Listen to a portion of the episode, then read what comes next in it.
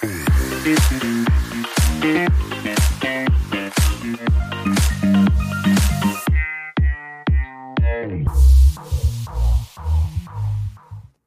bei mir ist es tatsächlich das mit dem Nachschlafen, teilweise sogar ähm, gezielt vorschlafen. Ähm, wir waren über, über Weihnachten waren wir mit dem Wohnmobil unterwegs, sind dann äh, mit der Fähre gefahren, habe ich auf der Fähre sozusagen vorgeschlafen, ich wirklich noch am, am Nachmittag, ja, es war ein Schlafzyklus, waren äh, gut anderthalb Stunden, ich geschlafen habe und dann sind wir die Nacht durchgefahren, waren in der Früh um halb fünf erst zu Hause und ähm, nach drei Stunden bin ich aufgestanden. Muss ich aufs Klo. Das ist halt mein, mein, mein Biorhythmus. Und ähm, dann ist Biorhythmus. Nicht der Bier, ne, Bier habe ich nicht mehr getrunken. ähm, und dann war ich wach. Und dann hatten wir ein schönes Meeting und vorbereitet. Und dann bin ich nach abends eben, habe ich ähm, erstmal ein schönes Couch-Snappy gemacht. Ähm, nochmal 90 Minuten, das war dann so zwischen, zwischen ja, fünf und halb sieben kommst du Abendessen? geschlafen. Bin ich irgendwann ins Bett geschickt worden, dann war ich erstmal wieder wach und bin dann trotzdem, dann habe ich dann im Anschluss äh, mir einen Wecker gestellt, habe hab kalkuliert, wo ich gesagt habe, oh cool, das sind jetzt ähm, eher neun Stunden, sprich rechnen, sechs, ähm, sechs Schlafzyklen. Also, du Nachholen. schläfst schon auch mit dem Gedanken der Schlafzyklen. Ja, voll, ne? voll. Das also hast das du für dich implementiert das, das, seit einiger Zeit. Ne? Ja, ja, schon, schon, schon relativ lange, ne? lang kalkuliert und habe ich mir einen ähm, Wecker gestellt auf sieben und habe so ein bisschen Puffer, das mache ich halt vor dem Wecker auf. Mhm. Bin ich aufgemacht, habe auf den Wecker geschaut und was äh, statt sieben war es Viertel nach acht. Ähm, und habe dann tatsächlich der Körper hat sich bei mir dann das geholt, was ich, was ich gebraucht habe. Ich bin ja. dann, also ich, der Wecker, ich habe nicht, es war nicht so, dass ich ihn nicht gehört habe. Ich, habe ihn im Endeffekt leise gestellt, den, den Alarmton und ähm, ja, war dann aber wirklich frisch. Und ähm, Tag danach ähm, bin ich dann wieder, wie, wie ich es von mir gewohnt bin, vor dem Wecker aufgewacht. Das sind dann fünf bis zehn Minuten und dann dämmer ich so hoch und so, oh, wie spät dürfte es dann eigentlich Zeit sein zum Aufstehen. Und dann äh, schaue ich auf den, auf den Wecker und dann ist meistens eine Minute vor, zwei Minuten davor. Das funktioniert echt oh, wow. richtig gut. gut. Also wie gesagt, ich bin, ich bin da sehr, sehr äh, zufrieden mit meinem, mit meinem Schlaf, sowohl mit der Quantität auch der, mit der Qualität. Cool, sehr, sehr schön. Also das ist tatsächlich ein wahnsinnig guter Hinweis und das ist auch was, wie wir, wir machen ja hier bei uns, begleiten wir die Menschen ja auch im Bereich ihres Schlafcoachings. Also wir begleiten sie nicht beim Schlafen, aber wir begleiten sie im Sinne des Schlafcoachings. Ähm, und da wirklich zu sagen, hey, probier doch mal aus, rechne doch mal und zähl doch mal eine Woche oder zwei wirklich die Schlafzyklen. Und sei ehrlich zu dir. Wenn du einen halben Schlafzyklus nur hast, also sagen wir mal, es sind dreieinhalb Schlafzyklen, dann rundest besser nicht auf, dann runde besser mal ab. Ja? Also auch nicht zu sagen, es waren heute 3,5, morgen 3,5 sind 7, nein, runde ab. Wenn es mhm. kein voller ist, rund einfach mal ab und schau mal, was dann am Ende dabei rauskommt. Ja? Und 28 Schlafzyklen gilt wirklich so als Minimumdosis pro Woche. Als Idealdosis äh, gelten tatsächlich 35. Das wäre jetzt, wenn du jede Nacht deine fünf Schlafzyklen hättest, also siebeneinhalb Stunden. Und da kommt aber fast keiner drauf. Ne? Also mehr wie sieben kenne ich echt wenige Menschen, die im Schnitt mehr wie sieben Stunden schlafen. Und das ist nämlich eine, eine generelle Frage, die sich da aufwirft. Ist denn das überhaupt gut, äh, nach sieben Stunden wieder aufzustehen? Weil ich bin ja eigentlich mitten in einem Schlafzyklus. Wenn du es wirklich auf diese 90 Minuten ähm, reduzierst. Ich meine, da gibt es ja viele, viele technische Tools, die, da, die dich dann in einer Range wecken, die dich messen und dann merken, ob du eben schon unruhig wirst, ob du eher in einer Wachphase bist. Das heißt, so, jetzt ist noch 25 Minuten, bevor der jetzt wieder wegdämmert, wecke ich ihn auf oder sie. Genau. Ähm, deswegen, ähm, das, was ich gesagt habe, also ich wach tatsächlich lieber, also immer eher den Ticken vorm Wecker auf. So das, was das, also die einzigen, die, die Erinnerung, also wirklich mein, mein, mein Leben lang, da wo es mich wo es mich wirklich, wenn, gerädert hat, ist, wenn irgendwelche Subjekte sich nicht an meine REM-Phasen gehalten hat. Die heißen Ludwig und Valentin. Nein, ähm, das, das waren wirklich die, die einzigen Male, die ich, ähm, wo, wo ich dann dieses, Schönen dieses Gruß an Corbys Familie. Aus dieser Tiefschlafphase. Steht zur Adoption bereit. Du richtig, richtig tief bist und dann so, das äh, kennst du ja, wo du so voll belämmert bist. Und dann ähm, das, das rädert, wenn das dann, wenn das dann noch vorm, vorm Aufschlafen das rädert, ja. war. Das ist ja. Ähm, Aber es ist ein Zeichen, Corby, das ist ein Zeichen. Wenn dein Wecker klingelt und du weißt gar nicht, wo oben und unten. Du bist unfassbar gerädert, es fühlt sich an, als hätte jemand mit dem Hammer auf deine Birne gehauen.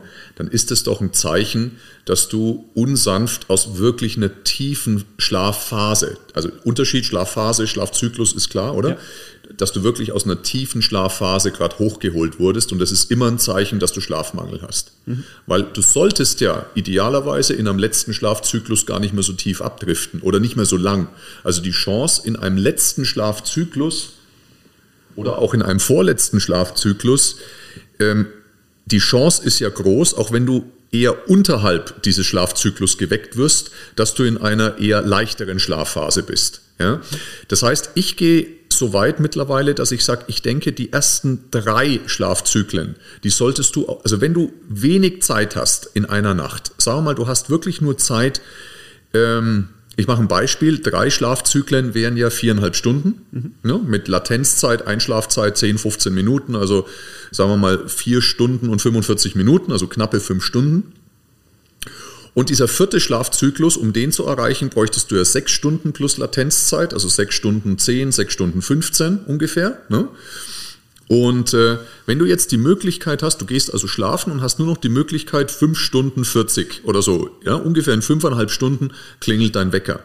Da wäre es wirklich besser zu sagen, okay, Jetzt stelle ich den Wecker, weil ich habe keine Möglichkeit auf sechs Stunden oder sechs Stunden 15 zu kommen. Jetzt stelle ich den Wecker wirklich so, dass ich, nach, dass ich dann nach, äh, ähm, drei, nach drei Schlafzyklen, also sprich nach viereinhalb Stunden, dann wirklich aufstehe.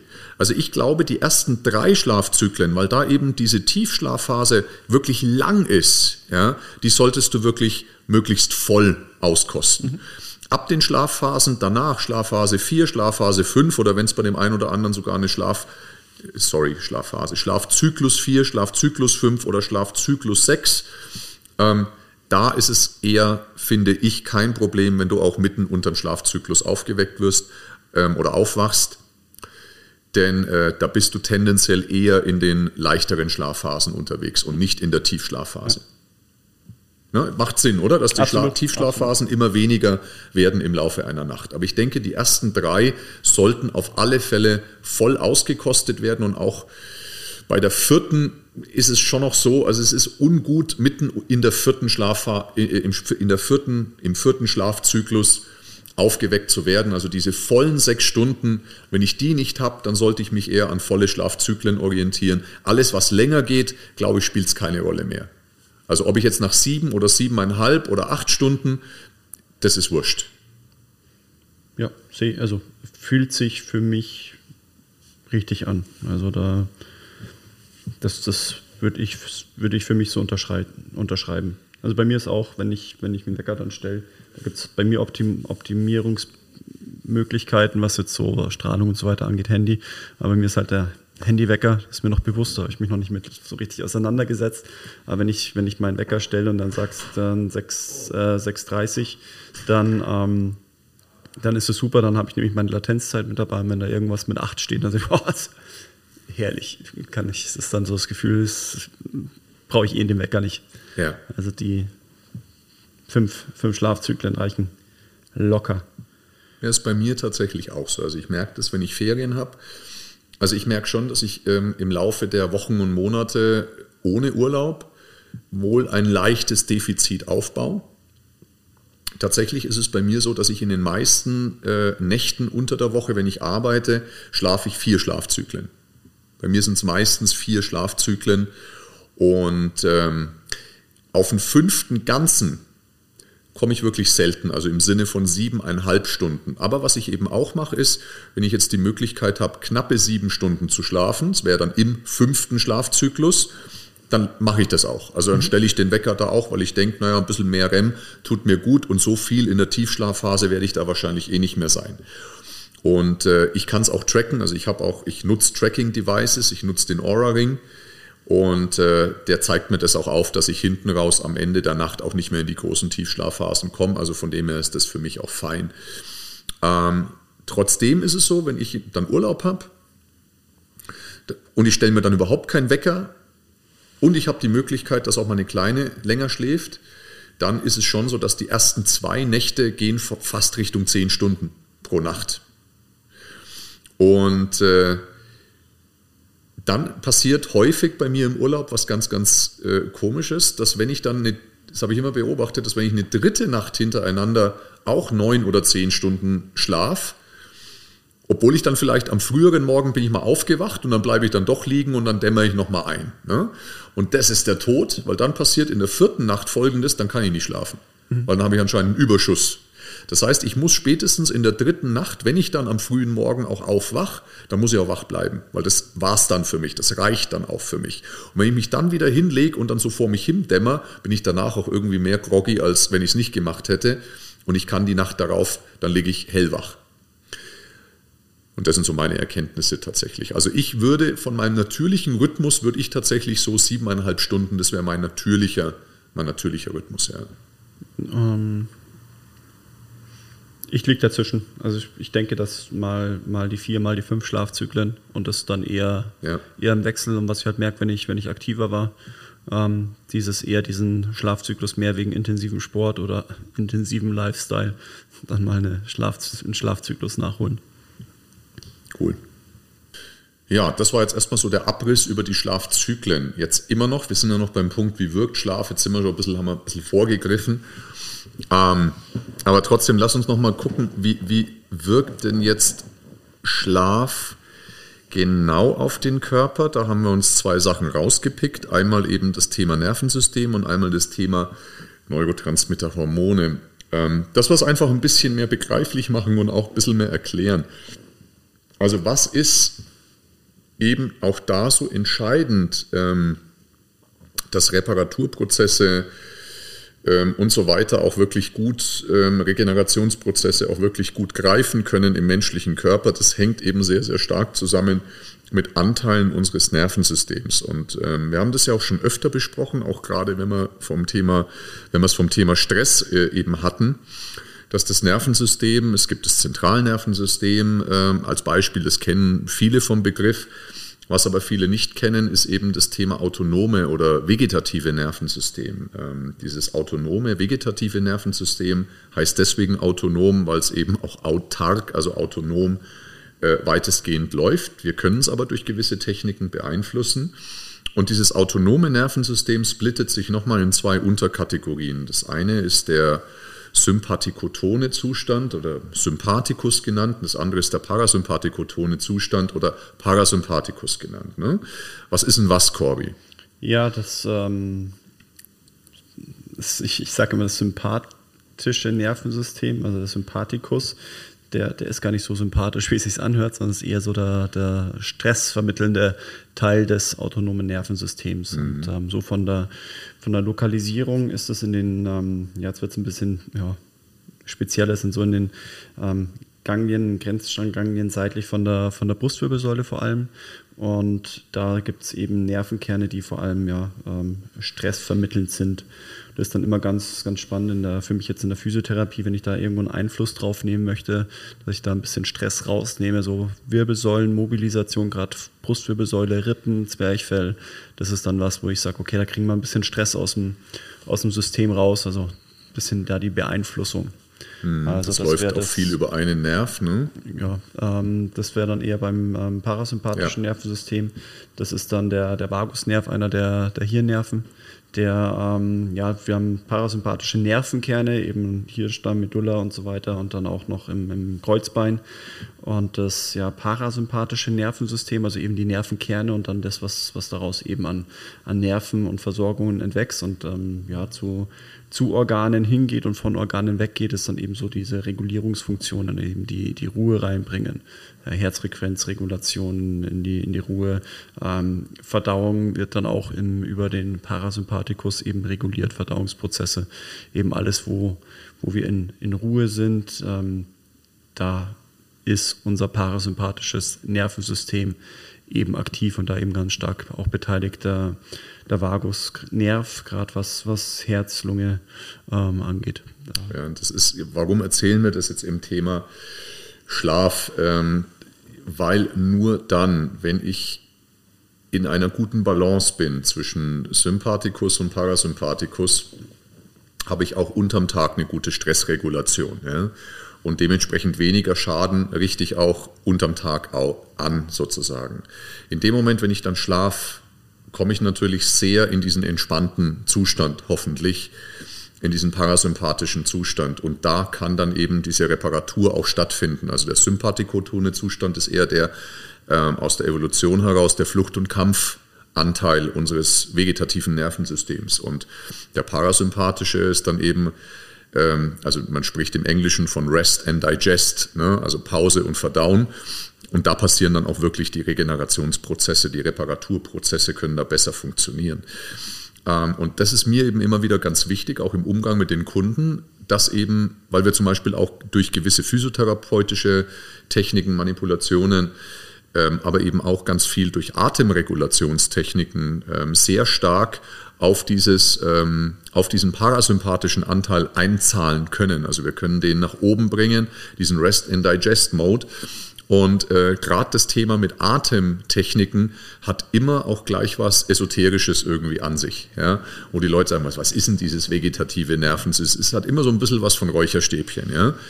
Und das ist es gar nicht. Und das war mir jetzt eben auch nochmal wichtig, dass du auch aus deiner physiotherapeutischen Expertise das ganz klar auch benennst. Das sind Nervensysteme, es sind Geflechte, die sind einfach da. Ja? Also das ist was Greifbares, das ist nichts Esoterisches, das ist einfach was total Greifbares und du kannst diesen Vagusnerv richtig gut ähm, triggern. Triggern. Mhm. Und dieses Triggern heißt also ähm, den Vagus hochregeln, also sozusagen den, einen Einfluss darauf zu nehmen, dass wir ähm, dass wir einen sehr aktiven Vagus haben und der hilft uns dann äh, in die Entspannung zu kommen eben. Genau. Und dann eben parasympathikoton zu werden, also ja, mal ein bisschen relaxter, entspannter. Und je schläfrig auch Vagus, am Abend, ne? Genau, und je höher der Vagus eben reguliert ist, also je, je präsenter, je besser wir an den rankommen, umso besser kommen wir eben auch in, in die tiefere Entspannung. Ja, das ist unglaublich wichtig. Also gerade wir sollten ja mehr Vagusaktivität haben, parasympathische Aktivität am Ende des Tages, also die letzten paar Stunden, bevor wir schlafen gehen, sollte der richtig hoch reguliert sein. Wenn wir jetzt unter Monsterstress, also total sympathikoton sind bis spät abends, dann ist hundertprozentig die Schlafqualität ist torpediert. Also vielleicht schlafe ich nicht gut ein. Wenn ich einschlafe, dann habe ich also eine Riesenchance, nicht ausreichend in die Tiefschlafphasen zu kommen. Ja? Also wirklich dieses, dieses Schlaftrunkene, könnte man sagen. Ne? Dieses Schlaftrunkene, das ist das, was wir wirklich brauchen. Ein anderer großer Bereich, und es spielt aber genau damit drauf ein, ne, ist das ganze Thema der Neurotransmitter und der Hormone. Ne? Also wir haben ja unglaublich viele Hormone, die uns einfach regulieren. Und es gibt äh, Stresshormone. Ne? Es gibt das akute Stresshormon, das ist ähm, das Adrenalin. Und dann gibt es ein Langzeitstresshormon, das ist das Cortisol. Also nochmal, Adrenalin ist das, wenn irgendwie eine Gefahr vor mir steht, irgendwie ein, ich gehe über die Straße, über Rot und ein Auto kommt angerast und dann springe ich zur Seite, dann habe ich einen Adrenalinausstoß. Ja. Und das Cortisol ist tatsächlich einem zirkadianen Rhythmus unterlegen, also Tag-Nacht-Rhythmus und ist auch ein Stresshormon. Cortisol ist ganz normal, dass ich dann eine natürliche Kurve habe. Und es ist ganz normal und gesund, dass das Cortisol am Anfang des Tages, also am frühen Morgen, dann schießt es eher ein, wird es hoch und das macht mich wach. Das Cortisol triggert jetzt mein sympathisches Nervensystem, also mehr Flucht- und Kampfmodus. Und das will ich ja am Tag, am Anfang. Ich will ja wach sein, ich will ja in die Gänge kommen. Ja. Nur dann darf das Cortisol im Laufe des Tages halt auch abnehmen und am Abend dann so weit abgesunken sein, dass ich eben auch den parasympathischen Zustand erreichen kann. Und um den parasympathischen Zustand immer wieder gut herzustellen, auf eine natürliche Art und Weise, ist es eben erforderlich, dass Cortisol am Abend eben auch absinkt und ich nicht bis spät abends ganz krasse Cortisolausschüttungen habe. Der Gegenspieler von Cortisol ist letztlich das Melatonin. Das Melatonin ist das Schlafhormon. Ja? Und das agiert ja, letztlich total konträr zum Cortisol. Also in dem Moment äh, am Morgen sollte das Melatonin niedrig sein und gegen Abend sollte dann das Melatonin dann eben einschießen und uns schläfrig machen. Dafür gibt es eine Vorstufe, einen Neurotransmitter, der heißt Serotonin, gibt noch ein paar andere Kaskaden, aber das Serotonin jetzt erstmal als wichtigen Botenstoff sozusagen, als Neurotransmitter, dass eben Melatonin auch ähm, ja, entstehen kann. Also das ist ganz wichtig zu verstehen. Cortisol muss am Anfang des Tages hoch sein, am Ende des Tages niedrig, Melatonin eher umgekehrt. Ja. Und damit reguliert sich mein vegetatives Nervensystem häufig auf eine ganz natürliche Art und Weise. Ne? Ich bin am Abend bin ich schläfrig und am Morgen bin ich einfach frisch und energiegeladen. Das ist wahnsinnig wichtig, weil wenn mir das zu verstehen im, im, im Kontext des Schlafes, weil wenn mir diese Hormone entgleiten, dann ist mein Schlaf, kann ich das sagen, im Arsch. Ja? Also dann ist mein Schlaf echt hinüber. Und wodurch kann das passieren, Corby? Ist das eine häufige Geschichte, dass das Cortisol, die Cortisolkurve entgleitet. Wir haben es ja in ein paar Podcasts schon immer wieder was, erwähnt. Was heißt eine häufige Geschichte? Also es ist halt mit, mit dem Lebensstil einfach auch verbunden. Ja. Also wie schaffe ich es, mich abends nochmal schön hier hochzukicken? Ähm, da gibt es verschiedene Möglichkeiten, eben das nicht auf den positiven Weg zu machen. Also bis spät in die Nacht dann ähm, arbeiten, Computerarbeit, ähm, Fernseh schauen, bis zum Schlafen gehen, noch ein paar Energy Drinks am Abend reinzupfeifen, eben da die, die Ausschüttung hoch zu, hochzuhalten. Und dann habe ich eben das Problem, wenn ich, wenn ich einfach zu viel auch von dem Cortisol brauche, auch ständig, also es ist halt auch irgendwo eine erschöpfliche Ressource, ähm, dann schaffe ich es nicht eben ja in der Nacht das Ganze dann auch wieder aufzufüllen, dass ich dann eben wirklich mal wieder wacher bin und komme dann irgendwann in so ein, ja, auch eine Erschöpfungssymptomatik, wenn ich sage, ich habe halt kein Cortisol mehr zur Verfügung, das mich ja mal auf natürlichem Wege, sagen wir mal, kickt, ja. Das könnte passieren, ne? gerade wenn die Nebennierenwinde ähm, erschöpft ist. Ähm, also Nebennierenerschöpfung, also gerade im Sinne auch Chronic Fatigue, Burnout und so weiter, das ist schon ein großes, großes Thema in unserer heutigen Zeit. Das müsste man einen eigenen Podcast drüber machen. Ähm, werden wir vielleicht auch mal. Aber die Thematik ist tatsächlich das. Normalerweise wird Stress, also diese Stressregulationsmechanismen sind ja dazu da, also gerade dieser Adrenalinmechanismus, dass ich auf einen Stressor, Adrenalin wird ausgeschüttet, dass ich da eine körperliche Antwort darauf finde. Also sprich, ähm, entweder renne ich weg oder ich kämpfe oder was auch immer. Also Fight or Flight, also dass ich wirklich körperlich darauf reagiere, weil da wenn ich körperlich reagiere, sinkt mein Adrenalin auch wieder. Heutzutage haben wir das aber nicht. Wir haben permanente Stressoren um uns herum, haben aber diesen körperliche, diese körperliche Response nicht. Und deswegen baut sich dann auch ganz sukzessive dieses Langzeitstresshormon ungut auf. Und das ist letztlich ein, ein, ein, Teufelskreis, absoluter Teufelskreis, was dann wieder mit krasser körperlicher Inaktivität eben einhergeht. Deswegen körperliche Aktivität wahnsinnig wichtig. So, jetzt gibt es aber ein paar Dinge, die eben gerade am Abend mir diese Cortisolkurve zerschießen und dann definitiv meine Schlafqualität unfassbar torpedieren. Entweder kann ich nicht einschlafen, dann ist auch die Schlafdauer torpediert. Es gibt aber auch Menschen, die können trotzdem richtig gut einschlafen, weil sie halt einfach krass erschöpft sind. Aber sie kommen nicht in die Tiefschlafphasen. Und da muss ich tracken. Das muss ich tracken, um das zu sehen, weil das kann ich einfach nicht mit meinem Bauchgefühl eruieren. Klar, ich bin ein bisschen fertig am Morgen, aber so richtig weiß ich es nicht. Ja? Das muss ich tracken. Und äh, was zerschießt mir am Abend das Cortisol? Das sind, das sind ein paar unterschiedliche Sachen. Das eine ist tatsächlich, ähm, das sind Reizüberflutungen am Abend. Reizüberflutungen im Sinne, bis kurz vor, vor Schlafengehen schaue ich was Aufregendes im Fernsehen oder, oder im Computer an oder was. Also ne, Netflix, keine Ahnung, bis kurz vorm Schlafengehen. Das zweite ist, ich sepp im Internet, ich surfe im Internet bis kurz vorm Schlafen. Also permanente Reizüberflutung. Social Media, was komplett auf Adrenalin und Dopamin ausgelegt ist. Das gibt ja viele Studien, die das ja auch krass belegen ähm, das ist Gift. Also sowas kurz vorm Schlafengehen ist Gift. Ja? Das heißt, diese letzte Stunde vorm Schlafengehen, besser zwei, sollten komplett offline sein. Ja, und auch tatsächlich nicht mehr irgendwie was ganz krasses, ähm, ein Thriller oder was auch immer angucken im Fernsehen, bis du irgendwie kurz vorm Einschlafen bist. Also tatsächlich ist auch dieser Fernseher oder generell elektronische Geräte im Schlafzimmer, da haben die nichts verloren. Also ein Fernseher im Schlafzimmer ist, ist richtig schlecht, richtig kacke. Ja. Wir haben zum Beispiel auch die, die, die Regel, in dem Moment, wenn ich ins Schlafzimmer gehe, schalte ich mein Handy auf Flugmodus. Also ich würde nie mein Handy im Schlafzimmer noch anlassen. Es ist immer auf Flugmodus, ich habe es auch als Wecker, bräuchte ich nicht. Ich könnte mir auch einen normalen Wecker kaufen, aber ich habe es als Wecker, aber es ist als im, im, im Flugmodus. Somit bringe ich natürlich auch das Thema Strahlen, Strahlung deutlich in die Reduktion. Ja.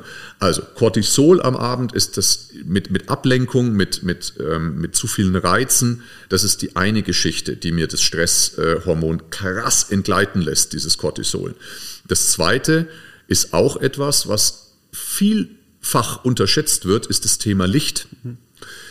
Ähm, wir haben seitdem die Glühbirne nicht mehr bei uns quasi äh, Einzug hält oder äh, glüht, seitdem es einfach Kaltlicht gibt, ja, also äh, Energiesparlampen, ähm, hat sich das Lichtspektrum dramatisch verändert. Also es gibt Rotlichtanteile im Licht, es gibt äh, Blaulichtanteile im Licht und es ist häufig eine Mischung. Das ist so das Spektrum. Und äh, alles, was glüht, also warmes Licht, wie Feuer zum Beispiel, eine Kerze ja, oder auch die Glühbirne, wo der Draht geglüht hat, hatte ganz viel Rotlichtanteil mit drinnen. Und das simuliert und symbolisiert eher eine Sonne, wenn sie am Abend untergeht. Da ist nämlich das Lichtspektrum auch sehr stark mit Rotlichtanteilen bestückt. Also gerade in der zweiten Tageshälfte bräuchten wir mehr Rotlichtanteil. Wir haben aber durch das Kaltlicht, was wir daheim haben, fast ausschließlich Blaulichtanteil. Jetzt gibt es mittlerweile ja smarte Devices, ähm, eben Smartphones, Computer und so weiter, die haben äh, Blue-Blocker drinnen. Ne? Also es ist diese Night Shift-Funktion zum Beispiel beim iPhone. Ich glaube auch beim, beim MacBook. Und es haben mittlerweile fast alle äh, elektronischen Devices. Nur in dem Moment, wenn ich einen Blue-Blocker habe, heißt es ja noch nicht, dass ich Rotlichtanteil deswegen habe auf der anderen Seite. Das heißt, ich habe das Blaulicht reduziert, ist schon mal gut, aber ich bräuchte mehr Rotlicht. Das heißt, also ich sollte nicht in dementsprechende Etablissements gehen. Ich weiß, was du denkst. Oh, Schatz, ich bin müde, ich gehe nochmal ins Rotlicht. ich gehe nochmal in den Puff. ich brauche mehr Rotlicht. Coach hat gesagt, ich brauche mehr Rotlicht. Ja. Du gehst, du kommst, nee, egal. Du kommst Aber als du Fremder und du gehst als Freund. So, so war es, ja, oder? Ich weiß es nicht, ich war dort noch nie. Ich fahre öfter vorbei. Alles klar. Vorbei, es okay. ist auf meinem natürlichen Weg. Nein, auch, auch das stimmt nicht. Das ist viel zu weit draußen. Ich fahre in die Metro. Ah ja, Metro. Metro, Euro-Industriepark. Hast du ein Glück, dass deine Frau den Podcast nicht hört? Aber meine Mama. okay.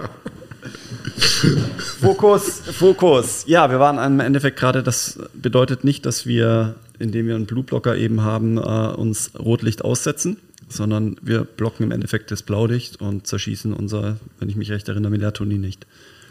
Ja, klar. Und wir, wir erhöhen das Cortisol. Also in dem Moment, wir machen uns Stress unnötig am Abend und das bringt unsere ganze innere Uhr durcheinander. Also diesen ganzen sogenannten zirkadianen Rhythmus, also diesen inneren Taktgeber, den jeder Mensch hat, ausgerichtet und angelehnt an Tag, Nacht und Sonnenlicht, sind wir uns ja auch viel zu wenig äh, dem Sonnenlicht ausgesetzt, muss man auch ganz ehrlich sagen. Also das ist ein großer, großer Hebel. Einmal eben die Reizüberflutung, das andere ist das Blaulicht. Das heißt, am Abend wäre es wirklich großartig, eben ähm, das Licht zu dimmen und wirklich auch Kerzen anzumachen. Immer wieder Kerzen anmachen. Das ist was, was wirklich äh, hilft. Das hilft. Und gerade wenn ich am Abend noch äh, arbeiten muss, dann äh, es gibt auch dementsprechende Blue Blocker Brillen, die ich, äh, die ich mir zulegen kann, aufsetzen kann und die mir das Blaulicht nochmal komplett wegfiltern. Denn ich sage immer so schön, was hilft denn, wenn ich mir im Computer einen Blue-Blocker eingerichtet habe, aber die Schreibtischlampe leuchtet mich an. Das bringt mir am Ende gar nichts. Ja. Also da darf ich wirklich darauf Wert legen und, ähm, und das muss ich verändern. Und ich muss äh, elektronische Geräte aus dem Schlafzimmer fernhalten. Okay, also das ist doch klar. Ne? Also wir haben auf der einen Seite den Parasympathikus und dann haben wir eben auf der anderen Seite, das war uns eben wichtig, das noch mit zu erklären, ähm, das Ganze, das ist nur ein kleiner Ausschnitt des Hormon- und Neurotransmitterprofils und Spektrums und der Kaskade. Also das ist einfach wichtig zu berücksichtigen. Und selbst wenn Leute sagen, ah, ich schlafe super, nachdem ich noch auf Instagram gesappt habe, eine Stunde, glaubt mir, ihr schlaft nicht super, weil ihr nicht in die Tiefschlafphasen ausreichend reinkommt. Selbst wenn ihr vor Erschöpfung wegdöst. Ja, da haben wir jetzt doch schon mal einiges abgedeckt. Das nächste ist eben, wie lange sollte ich ihn jetzt schlafen? Da haben wir schon gesagt, ähm, das hängt sehr stark damit zusammen, wie viel ähm, Schaden füge ich mir zu unterm Tag. Ne? Jetzt gibt es natürlich unterschiedliche Schlaftypen. Schlaftypen. Es gibt die Frühaufsteher, es gibt also die Lerche und es gibt die Eule. Ja, also es gibt die Frühaufsteher, es gibt die Spätaufsteher.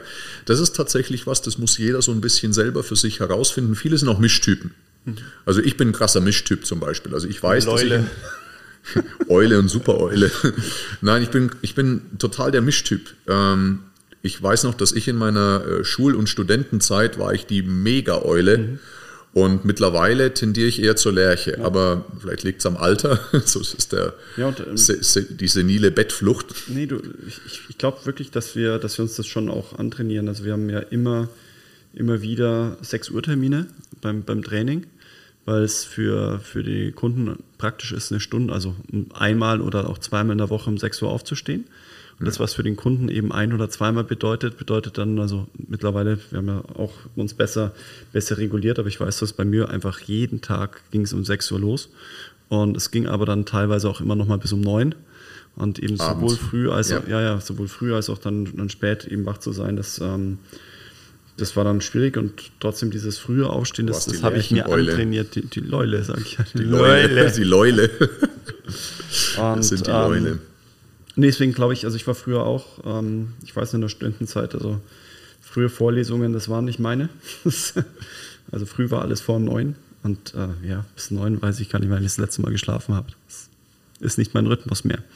Also ich bin eher da die Lerche und tendenziell eher Kurzschläfer, wenn wir sagen, so sechs, sechs Stunden ist super, mal sieben bis acht, so ist ja die Normalbevölkerung, sieben bis acht. Ja. War auch meine also ich habe ja als erstes BWL studiert, bevor ich Sportwissenschaften studiert habe. Da erinnere ich mich noch, da hatte ich einen Nebenjob als Security-Mann ähm, in einem Kinokomplex und da hatte ich dann die Nachtschicht und ich habe Freitag hatte ich Vorlesungen in der Uni bis, weiß nicht, 14, 15 Uhr. Dann bin ich ins, ins äh, Fitnessstudio gefahren, habe trainiert und dann ging meine Schicht dann am Freitag ähm, um 18 Uhr los und die Schicht, das war eine Doppelschicht, die ging von Freitag 18 Uhr, also wo noch Kinobetrieb war, war normale Security-Arbeit tatsächlich und dann halt wirklich Nachtwächter.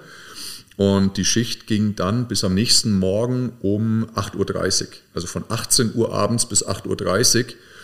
Und dann habe ich wieder geschlafen am Samstag den ganzen Tag, bin irgendwann um 18 Uhr aufgewacht, wieder trainiert und dann ging wieder die Schicht los um 20.30 Uhr. Und das war ein krasser, also das war ein krasser Rhythmus und dann Montag war ich meistens nicht in der Uni. Aber ich habe auch BWL nach zwei Semester wieder abgebrochen. Es war wirklich krass. Ähm, also es gibt die Lerche, es gibt die Eule, das sollte jeder mal nachfühlen, wo er sich denn wirklich da auch einordnet und auch wirklich dem Natürlichen ein bisschen im Rahmen auch seiner Lebensumstände halt auch, auch ein bisschen dem Raum schenken, zu sagen, hey, ich bin halt einfach der Typ, der geht einfach gerne früher ins Bett, steht dann auch früher auf, oder halt, ich bin der Typ, der gerne einfach länger auch wach bleibt und der geht dann halt erst um zwölf oder um eins in der Nacht ins Bett. Dann, das ist so eine Extremausprägung. Also die, die Mega-Eule ist die, die halt um eins, also nach 0 Uhr schläft.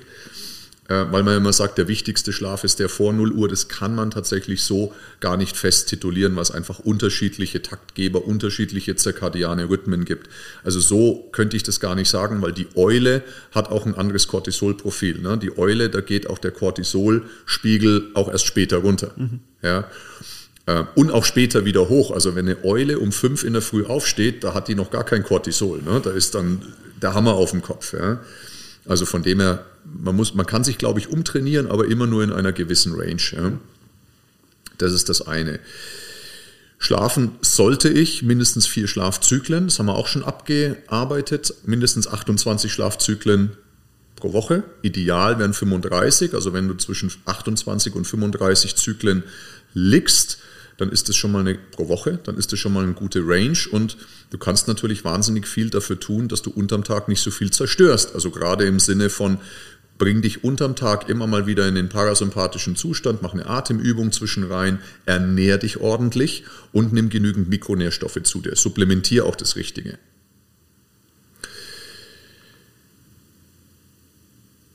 Ja, sind wir schon fast bei den praktischen Tipps, die wir, sind wir schon bei den, ja, sind wir schon bei den einfließen haben lassen. Sind wir schon bei den praktischen Tipps? Also, oder fällt dir noch was anderes ein?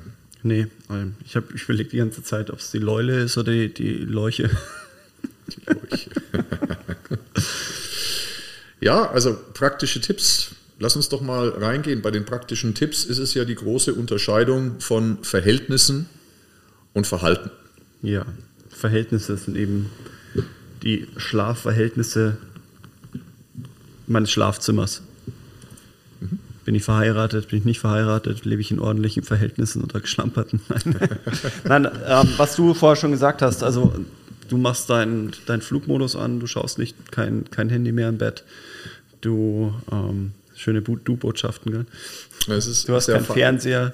Genau. Ja. Also wir haben einen Fernseher, aber der ist aus, der ist auch vom, ähm, vom, vom Stromnetz ähm, weg. Das ist bei uns, wenn einer mal Deko. krank ist, nee, wenn mal einer krank ist und dann wirklich einen Tag im Bett ist und dann. dann ja, ist auch schön, so ein Fernseher an der Wand, ja. Was heißt Fernseher? Es ist, ist eine Wand. und ähm, ja, dass wir, dass, dass wir eben mit, den, mit dem Licht schauen. Was für ein Licht haben wir im Bitte? Schlafzimmer? Das hier was? Das Licht im Schlafzimmer. Was hast du für ein Licht im Schlafzimmer? Hast du deine geile Neonlampe von der Decke und die LED-Spots, die mhm die das Melatonin zerschießen. Raumtemperatur.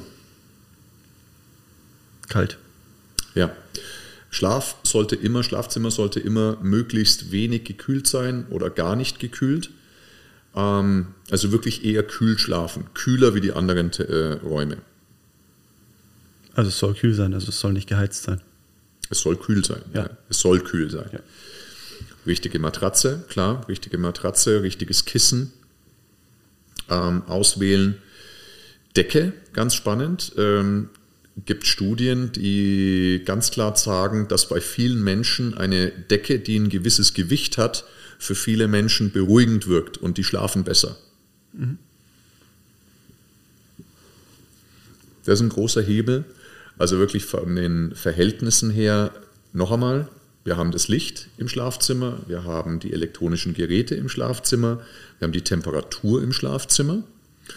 Und jetzt haben wir auch noch das äh, Thema Strahlung. Das ist vielleicht, vielleicht ein untergeordneter Wert, aber er ist doch wichtig. Das heißt, also bei uns zu Hause ist es tatsächlich immer so, dass ich die WLAN-Funktion unseres Routers immer am Abend ausstelle.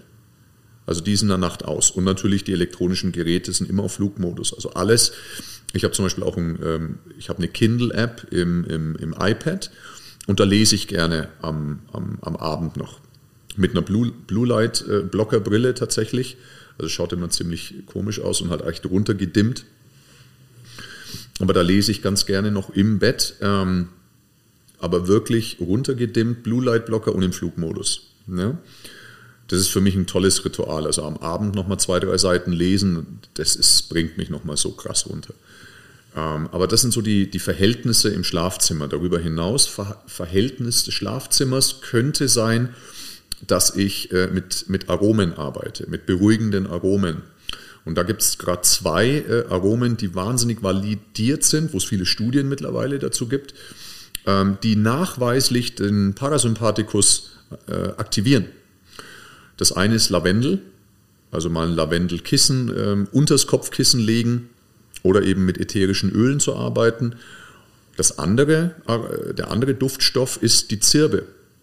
Also was natürlich großartig wäre, wenn das Bettgestell und das ganze Mobiliar aus Zirbenholz besteht. Aber es gibt auch Zirbenkissen oder Zirbenaromaöle. Oder Beutelchen, so Zirben Beutelchen, genau. Das sind alles nur Möglichkeiten und einfach mal Angebote, wo wir sagen können, das kannst du mal ausprobieren. Ja? Und mal schauen, was einfach funktioniert. Also was wirklich essentiell ist, ist das mit den elektronischen Geräten und im Licht. Und das andere sind so nette Add-ons.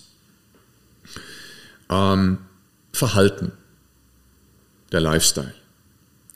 Was kann ich, Corby, unterm Tag vielleicht schon machen, um eine gute Nacht einzuläuten? Ja, das hatten wir vorhin gemeint mit, das war ja unser Opener. Ja. Trinkst du noch Kaffee?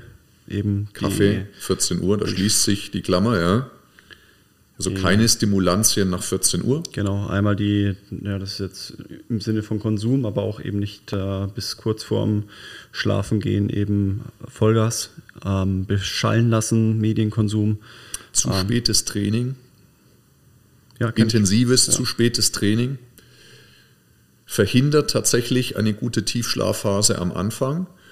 Und was es auch macht, es erhöht nach dem Einschlafen kann es sein tatsächlich, das sieht man auch schön in dem Tracking, kann es sein, dass dann, wenn du einschläfst, erstmal deine Herzfrequenz nach oben geht ähm, und das immer ein Zeichen ist von einer Überlastung, einer ähm, zu großen Erschöpfung und ist einfach kein schönes Schlafprofil. Verursacht wieder Stress. Ja, der Schlummertrunk, der den einen oder anderen vielleicht nochmal runterbringt am Anfang, ist der, der einem Alkohol, dann später, ja. wenn es an die Entgiftung geht, dann wieder hochpusht, wach macht und dann schläft vielleicht derjenige nicht mehr gut ein. Ein spannender Punkt, also Alkohol. Ich habe wirklich einige Kunden, die auch gerade im Management unterwegs sind, wo es, wo es wirklich hart auch der Alltag ist.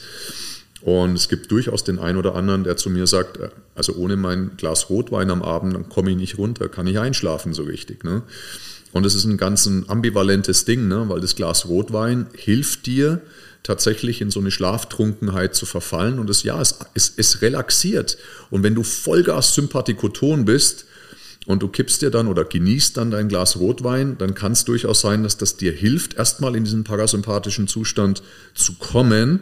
Aber dann haben wir die Thematik, dass der Alkohol irgendwann entgiftet wird und zwar über die Leber. Jetzt haben wir doch gesagt, dass die Leber irgendwann halb vier, vier in der Nacht richtig auf Touren kommt.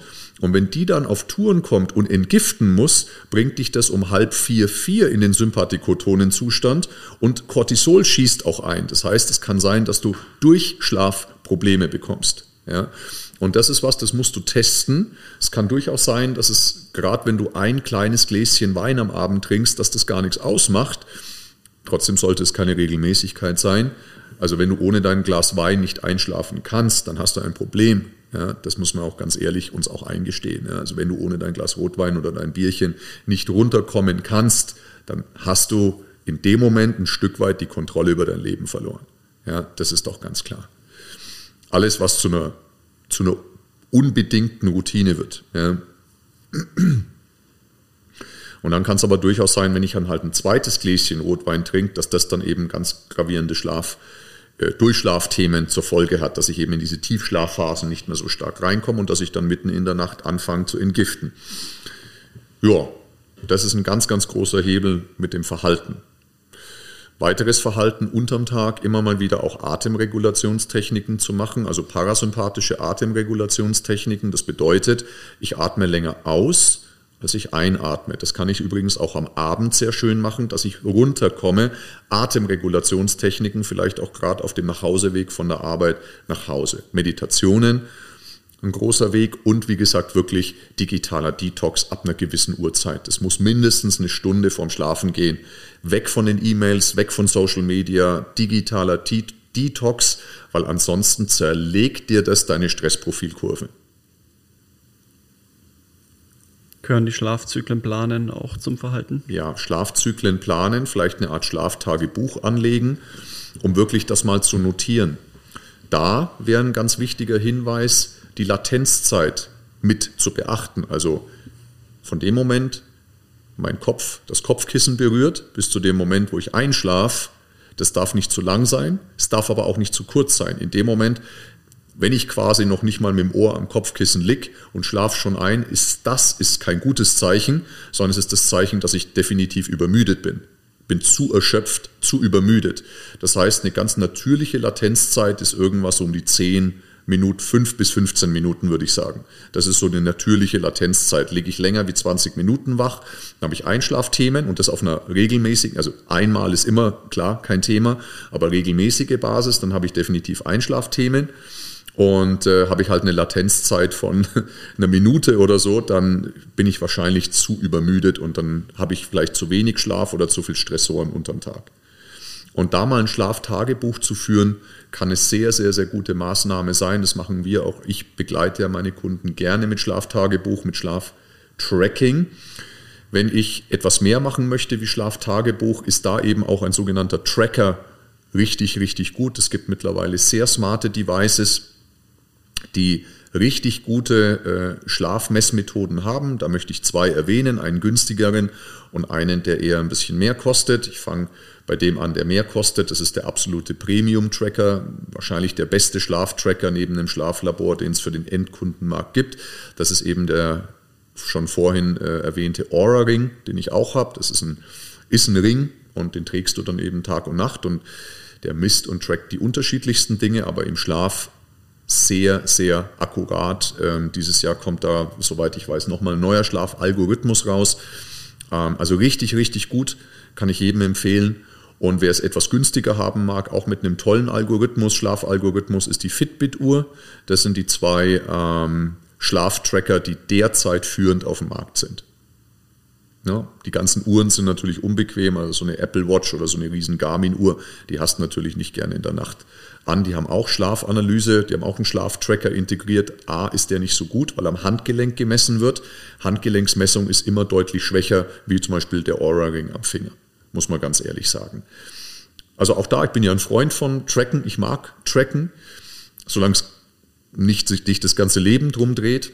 Aber ich finde es schon ganz spannend, was es heutzutage einfach gibt. Und ähm, ja, wir haben einfach so eine äh, fordernde Welt, also als Athlet des Lebens in dieser unfassbaren Reizüberflutung, in dieser multiplen Rollenwelt, die ich eben habe, in dieser schnelllebigen Welt, ja, nicht mehr artgerechten Welt, glaube ich, braucht es schon auch durchaus Überlegungen, wie ich eben, was ich tun kann, um meinen natürlichen zirkadianen Rhythmus inklusive Schlafverhalten immer wieder zu hinterfragen was einfach so essentiell ist.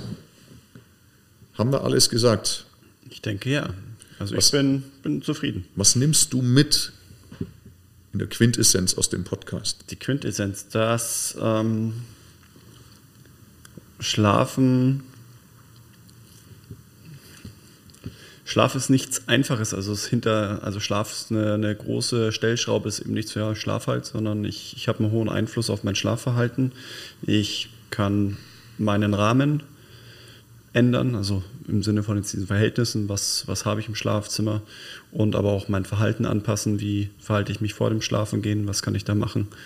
Ähm, ja, nicht Schlafen als ja, ins Bett gehen betrachten, sondern als, als Ritual.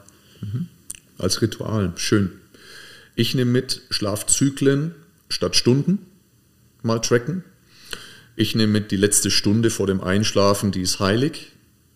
Und es sollte wirklich ritualisiert werden. Also klar, gerade am Abend braucht es Rituale. Ankerpunkte, wo ich wirklich runterkomme. Das nehme ich mit. Corby, Spaß gemacht. Doppelfolge. Ja, sehr schön. War cool. Ich hoffe, dass du, lieber Zuhörer, dass du das ein oder andere mitnehmen konntest, dass wir dir dieses komplexe Thema auf eine anschauliche Art, aber doch auch dieses Mal echt auch auf eine tiefe Art, ich glaube, es war auch notwendig, auch das zu verstehen, auf eine tiefe Art äh, wiedergegeben haben, dass du es, wie gesagt, das ein oder andere mitnehmen konntest. Und schreib uns bitte Feedback. Schreib uns Feedback, ob auch so ein Podcast, der auch wirklich in die Tiefe mal reingeht, ob das was ist, was dir gefällt oder ob es gerne eher mehr an der Oberfläche ähm, endkundengerecht sein darf. Gerne Feedback. Wir freuen uns über jedes Feedback. Wir freuen uns übrigens auch, da haben wir noch viel zu wenig, äh, in den aktuellen Podcast-Stores über 5-Sterne-Bewertungen. Äh, würden wir uns sehr, sehr freuen. Ja, vielen Dank und bis zum nächsten Mal. Bis zum nächsten Mal. Servus. Ciao, ciao.